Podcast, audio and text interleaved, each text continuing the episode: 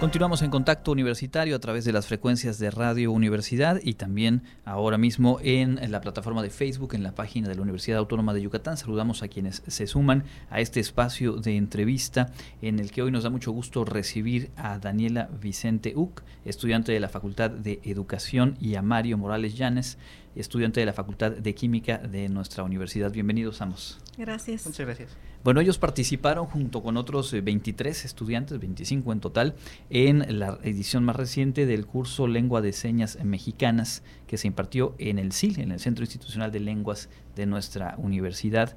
Y nos parece muy interesante conocer eh, cómo se llevó a cabo y sobre todo la experiencia de ustedes que puede motivar, seguramente así será, a más estudiantes de nuestra universidad a participar en cursos eh, en este mismo, en otra edición o en otros espacios en los cuales se imparte la enseñanza del lenguaje de señas.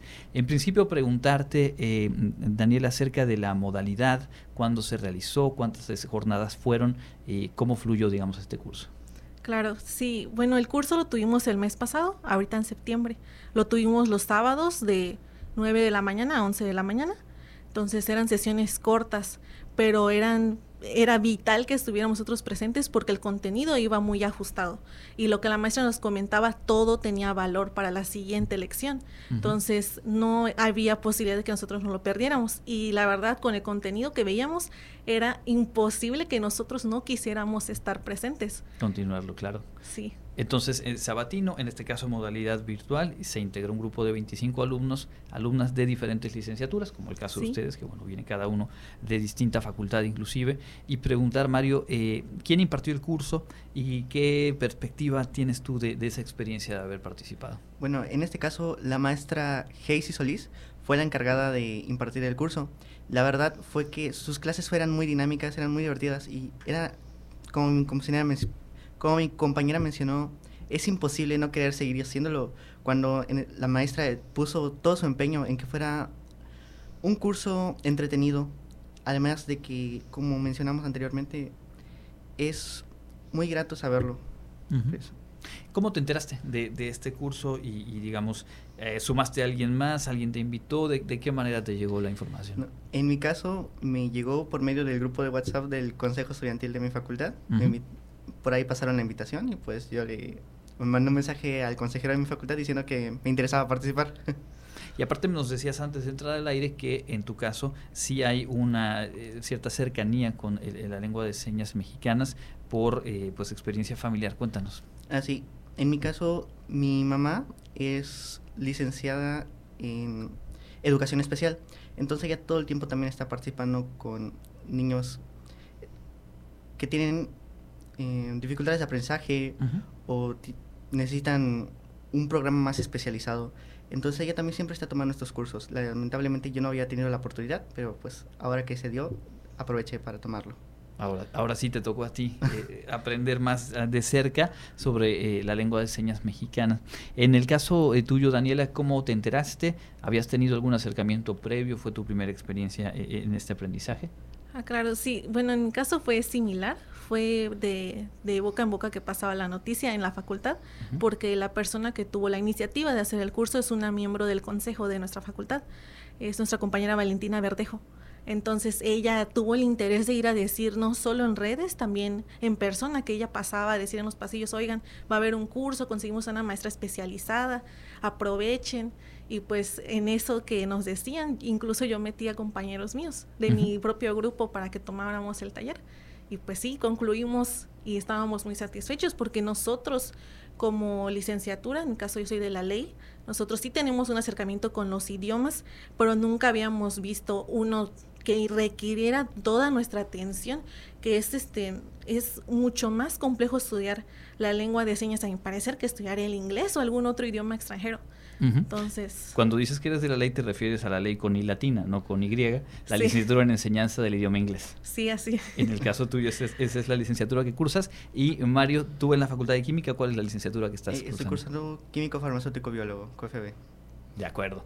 Bueno, multidisciplina ahí presente en este curso y eh, ya lo mencionabas un poco, eh, hay una complejidad porque ¿cómo podrías explicarnos a quienes no hemos tenido hasta ahora la oportunidad, y ojalá lo hagamos, de acercarnos a, la lengua de señas mexicanas? Eh, ¿Cómo funciona? ¿Son ideas, son palabras, son sílabas lo que las diferentes señas van, van transmitiendo?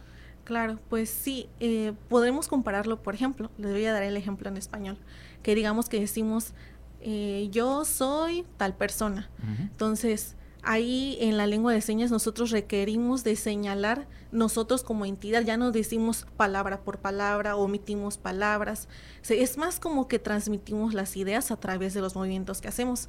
E incluso es demasiado complicado y necesitamos tener mucho cuidado al hacerlo porque hacer un movimiento mal significa ya otra cosa. No es como en español que nos podemos corregir o que una palabra significa una palabra. Es imposible que, que, se pierda la idea. Aunque alguien no te pueda escuchar bien o algo, se entiende. Pero en lengua de señas, equivocarse en un movimiento o en las expresiones faciales que tenemos es grave, transmite algo diferente. Entonces, pues sí es así de, de interesante saber. Claro, y, es, y, es, algo que requiere, como bien dices, eh, eh, cuidado, atención al aprenderlo, al, al, utilizarlo, y pues un poco más que, que la lengua hablada. Eh, Mario, creo que muchas y muchos, cuando más hemos tenido contacto con, con, este lengua de señas, al menos lo pienso, en aquella época, en el confinamiento del COVID, que muchas, muchos veíamos las conferencias eh, informativas y siempre estaba en el recuadro algún eh, intérprete de lengua de señas haciendo la labor justamente para, para las personas que son usuarios de esta lengua. Eh, hay una gestualidad que acompaña, es decir, no solamente es el movimiento de las manos, sino que también las expresiones faciales juegan un papel. ¿Cómo, ¿Cómo complementarías lo que nos comenta Daniela respecto a cómo opera y cómo se, se transmiten los mensajes? Claro que sí, es muy importante no solo manejar el manejo de las señas como tal, sino también nuestros gestos, porque como nuestra maestra nos decía en sus clases, no vamos a hacer la gesta de, el gesto de estar asustados con una cara feliz. Es muy importante que nuestros gestos faciales concuerden con nuestras señas, porque si no, pues podremos llegar a dar una idea errónea. Es muy importante esto. Y esto eh, a veces, en, vaya, hablando, lo perdemos de vista, ¿no? Pero cuando no tenemos esa posibilidad de reforzar el mensaje hablado con un gesto, eh, se pierde información, se abre espacio al ruido. Lo mismo ocurre, o con más énfasis, como ya nos comparten, en el caso de, la lengua de señas. ¿Consideran ustedes viable, han podido averiguar acerca de otras opciones en las cuales continuar aprendiendo, perfeccionando eh, su, aprendizaje en esta lengua? Claro, bueno, al menos de mi parte yo no he podido encontrar otro lugar. De hecho, este en años anteriores había yo visto que ofrecían la materia como asignatura libre, al menos en el campus de sociales. Pero pues eso ya tiene un par de años antes de que entráramos en la virtualidad y antes de que regresáramos. Entonces esta fue la primera vez que vi que se daba la oportunidad en virtual, lo que nos daba más acceso a tomar la clase. Entonces pues fue, fue que lo tomé y de hecho pues con el hecho de que no he encontrado y que preguntábamos, o sea, en la, en la, al menos en la facultad se tiene la idea de volver a retomar el curso, de ver si la maestra está disponible para que nos vuelva a impartir la parte 2, por ejemplo, o que lo vuelva a iniciar con más grupos aún. Claro, en tu caso Mario tienes alguna noción y agregando a, eso eh, hay un hay un pendiente ahí de inclusión que es fundamental y que pasamos por alto muchas veces respecto a la dinámica social y en los propios espacios educativos, no de poder implementar el uso de esta lengua para ampliar el alcance y con ello pues incluir a todas a todos. ¿no? Eh, claro que sí. En mi caso, pues como les había comentado anteriormente, mi mamá es maestra en educación especial, así que constantemente se encuentra tomando este tipo de cursos. Eh, como tal, no hay un lugar así que digamos, puedo ir aquí cuando yo quiera. Mayormente veo que ella los toma en línea también. Eh, hace aproximadamente seis meses tomó uno que era de Monterrey, siempre de lengua de señas mexicana, pero de otro lugar. Entonces, no hay esa facilidad que digamos, puedo tomarlo, pero como dice mi compañera, aproveché que en esta oportunidad se dio aquí mismo en la universidad y en un horario que es prácticamente accesible para casi todos los alumnos para tomarlo. Y sí es muy importante porque, como le comento, en el caso de mi mamá, que ella es maestra de educación especial, pues ve cómo estos niños que tienen este tipo de discapacidad o este tipo de eh, habilidad, sí se ven a, veces un poco rezagados en, su, en la educación, porque o inclusive nosotros mismos podemos encontrarnos a personas con las que solo podemos eh, comunicarnos mediante lengua de señas en las calles y nosotros nos quedamos así como que no entiendo qué puedo hacer y ellos se deben de sentir muy frustrados por lo mismo. Entonces es importante también que nosotros no solo no solo ellos tengan un esfuerzo por comunicarse con nosotros, sino también nosotros hacer el esfuerzo por intentar comprenderlos.